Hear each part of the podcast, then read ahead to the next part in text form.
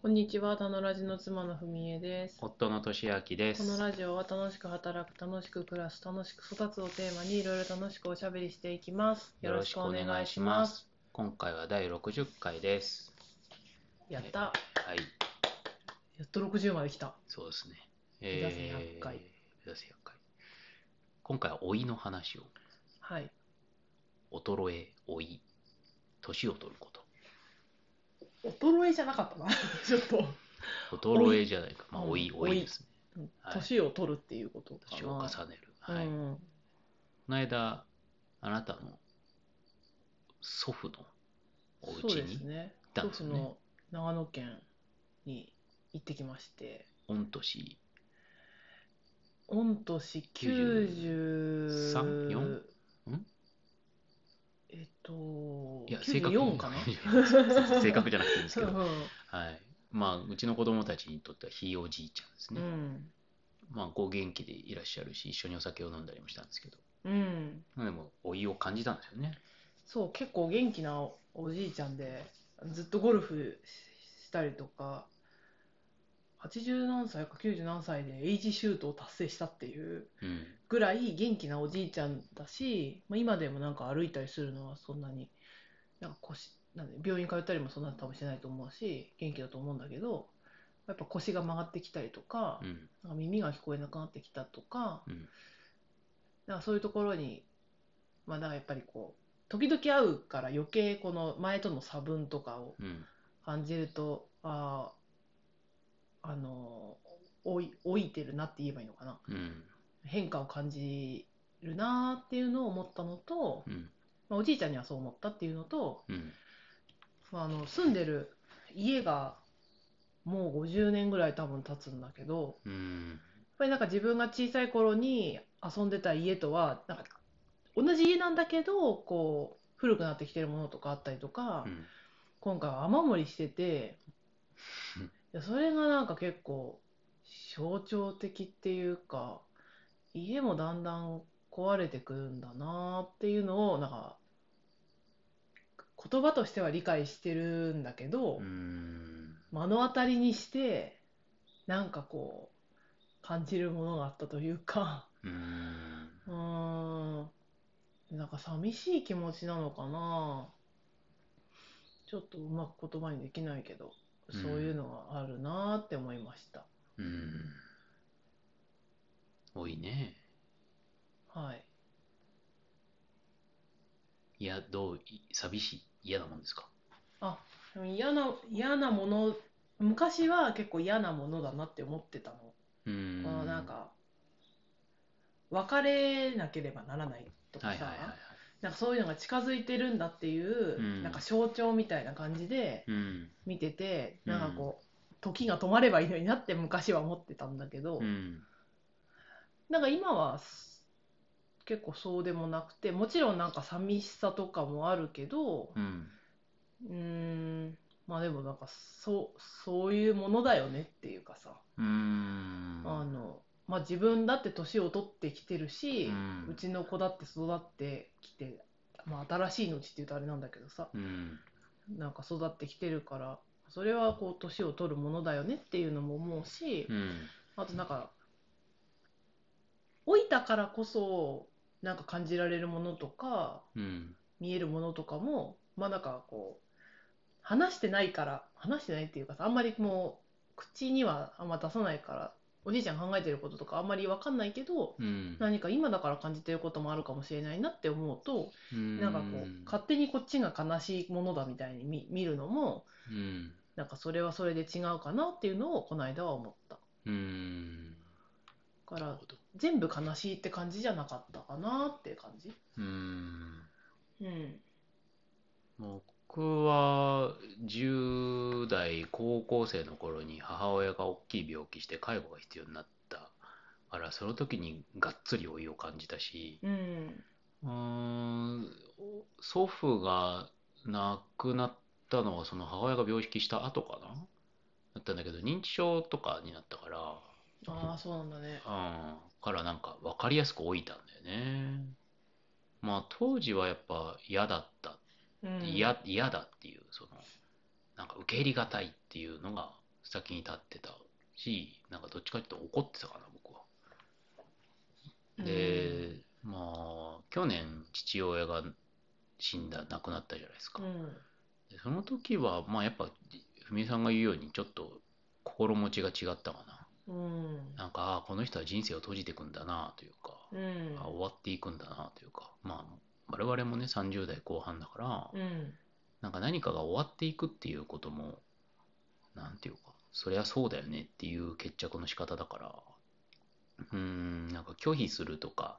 嫌だっていうよりは、まあ、自然の成り行きっていうふうに思うようになってくるよね。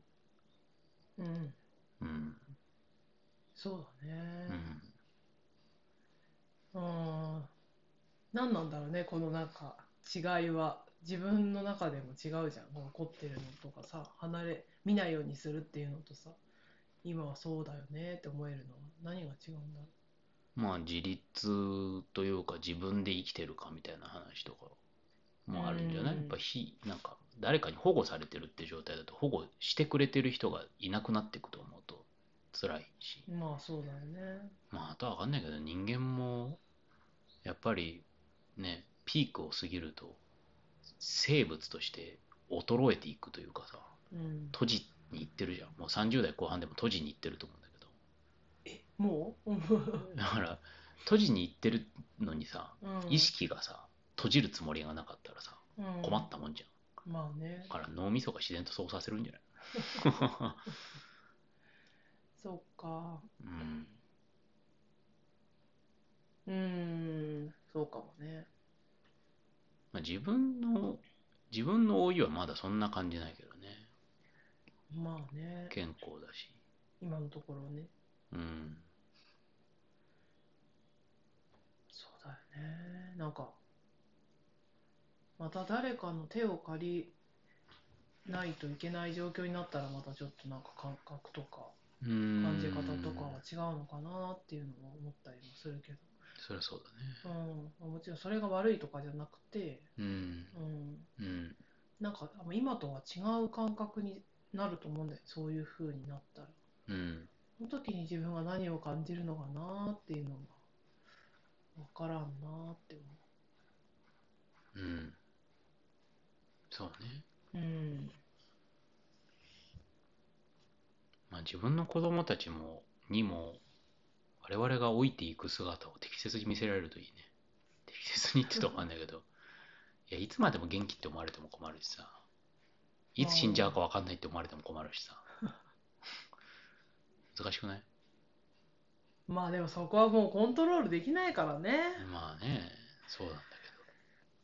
うんそうだよねなんか子供の時の方が死とか怖かった気がするまあ別に今も怖くないっていうのは嘘かもしれないんだけけどそうだよねどうんそうだねなんか私を初めて身内が亡くなったのってだ鮮明に記憶があるの結構大学生ぐらいの時だからうーんその時もなんかもう見見たくないっていうかさうんど今後どうなるんだろうとか思ったけど結局そこからもう十何年経ってあみんな人生は続くんだなみたいなうーんうん感覚とかもあなるるほど。うんまあそういう意味だと、僕は結構早めに経験もしたから、うんなんか、誰しも身内とか親しい人の死はまあ経験するじゃない。で、誰かがこうそういう状況になった時に、なんかどういう言葉かけられたら嬉しいかみたいなことに想像できるのは良かったかな。いいっつっちゃあれだけど。うんなんか、なんだろうな。まあ、僕がちょっとひねくれてるからあれだけど、ご冥福をお祈りしますとか言われてもさ、別に何のあれにもなんないじゃうんん。そんな社交辞令言われてもみたいな。祈ってないっしょみたいな。ご冥福ってなんだよみたいなさ。なんて言えばいいのまあ僕は、まあそ仕事の関係だったら、うんもうなるべくその人、こう仕事一旦こう切っ離れてて離れうんて、自分の納得いくように時間を過ごしてほしいなって思うし、うんサポートできる立場ならそうするし、うん言葉だけならそういうふうに言おうかな。自分を、うん自分を優先してほしい。うんうん。って言われた方が僕もどうしようかなってうん。父親死んだ時思ったと思うしね。ああ、そうなんだね。でわざとエエヴァンゲリオン劇場版を見に行ったりしたもん そう見だねに見に行ったら父親を殺す話だった。 びっくりしちゃっちょっとなんか嫌だ ね。た。うんまあ、笑っちゃったけどね、逆に。そうなんだ。うん。へえ。そうなんだね。まあ、お追いますよね。自分たちも年取ってますから。うん、思いますよね。あこの間、ちょっとタイトル忘れちゃったんですけど、死とは何かみたいなうん、本を読んで、で私それ読めてよかったなって思ったんだけど、うん、よ読めてよかったなって思ってるのはなんか死に死に目に会いたいってさなんか結構みんな言言ううね。さうん、思ってると思うんだけどうん、あの基本人はいつ死ぬかわからんから死に目には基本会えませんってう。いうん前提に立ってるしうん、それは死に目に会いたいっていうことは生きてる間のうちに何かやり残したことがあるからそう思うう。んのではないかと。うん、だったらもうその生きてるうちとか今何か思ってることがあったらそれはちゃんとあの実行しておけば、うんそのいついつ死ぬかわからない死に目に会いたいなんて思わないと思うからそれをやんなさいよみたいな話だったんだよね。いや本当そうだなと思ってます。